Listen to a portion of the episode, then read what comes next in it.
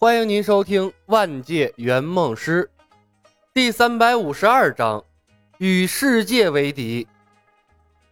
第二天，李牧三人正在吃早饭，罗尼斯找上门来，神色匆匆。李，我刚刚得到消息，切瑟姆的邪恶军团倾巢而出，分兵四路向翡翠谷而来。李牧在侦察兵和罗尼斯之间连上了一线牵。所以他得到的是及时消息，不存在延迟。程东东充耳不闻，好似听到了一条无关紧要的消息，依旧慢条斯理地往嘴里塞着面包片。他早就适应了傀儡王子的角色，发不发表意见根本无所谓，他又做不了主。冯公子更不在乎了，有师兄在，他甚至都懒得动脑筋。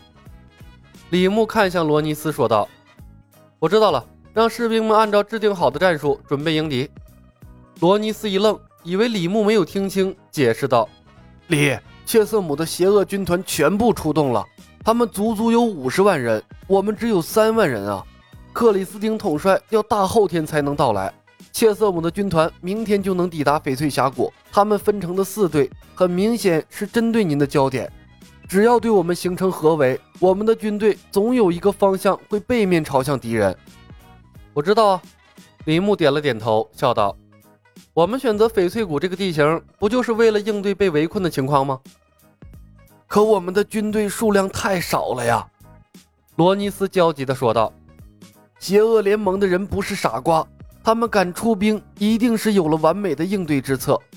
上次我们直面三个军团，已经力不从心，这次敌人的数量是上次的四倍。”李牧放下了手里的叉子，笑着说道：“罗尼斯，别那么紧张，克里斯汀会准时赶来的。我们的，我们的兵力足够了。”克里斯汀，罗尼斯猛地瞪大了眼睛，高声道：“李，你对克里斯汀公爵使用了召唤魔法？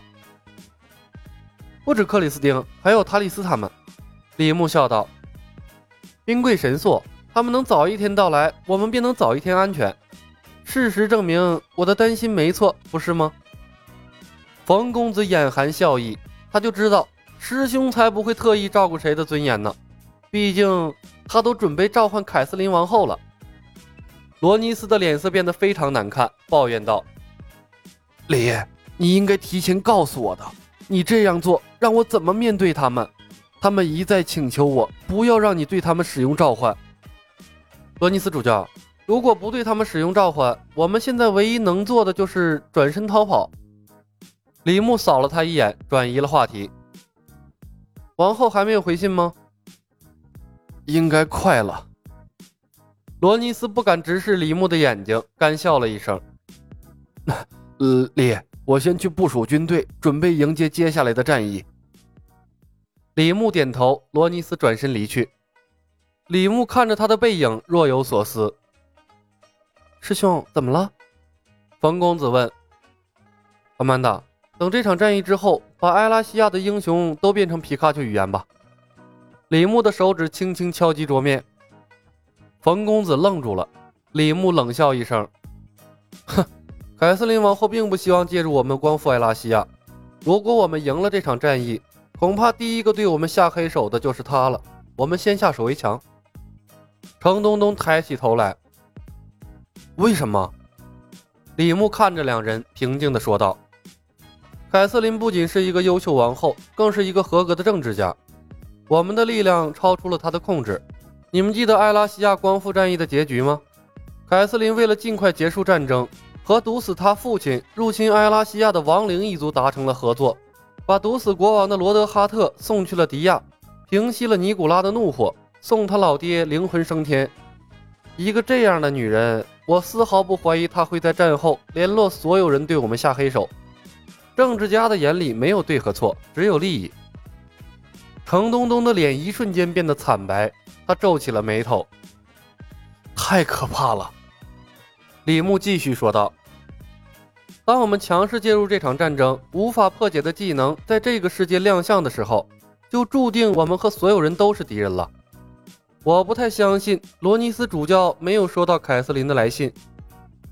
程东东叹息了一声：“唉，一个游戏世界还存在这么多的阴谋。要没有你们，我估计能活下来就不错了。天生自带高级智慧树，了解英雄无敌世界的背景和历史，还有每一个人人物的性格，有这么多因素存在。没有圆梦师，你跟着克里斯汀慢慢的发展，说不定啊，也能成为一个真正的英雄。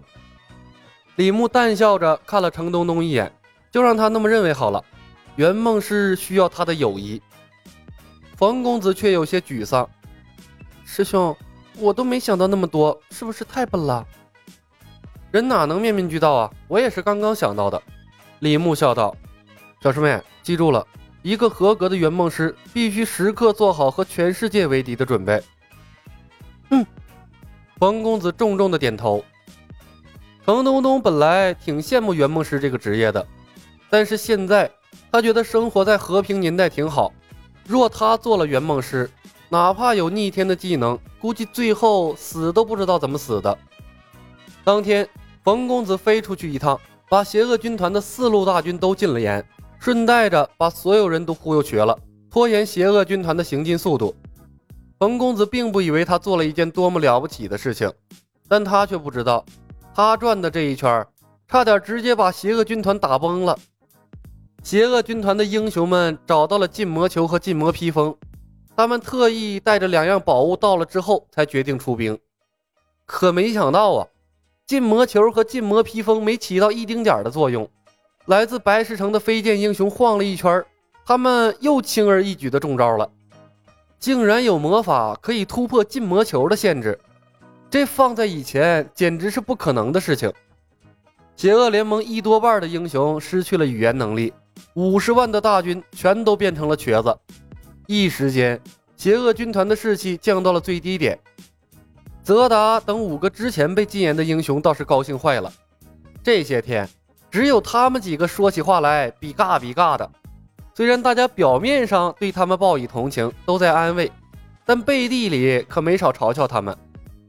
翡翠谷战役最惶恐的便是他们几个，既担心打不赢这场仗，又担心打赢了白石城城主会被自己人暗算。毕竟，这白石城主多活一分钟，便有可能多一个受害者。现在好了，大家都到了一个水平线上了，不患寡而患不均，一起比嘎比嘎，那邪恶联盟的英雄才能齐心协力，共同打败白石城主。于是，泽达等五个恶魔族的英雄欢天喜地地分享了他们被禁言后的应对方式。邪恶联盟的大军轰轰烈烈重新启程。一瘸一拐的继续前往翡翠谷。午夜时分，骑着施救的克里斯汀爵士来到了翡翠谷，口干舌燥，盔歪甲斜，一身臭气。清醒过来的爵士恼羞成怒，拔出剑来砍向了李牧，结果被李牧一脚踢飞了三米多远。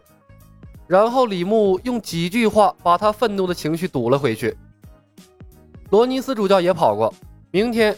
切瑟姆的五十万大军会抵达翡翠谷，塔里斯骑士和艾德里德也在赶来的路上。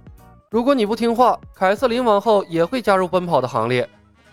看着李牧，克里斯汀脸色充满了阴霾。罗尼斯给他的信件中对李斯特的描写陡然立体了起来。他深深吸了口气，理智渐渐从心头回归。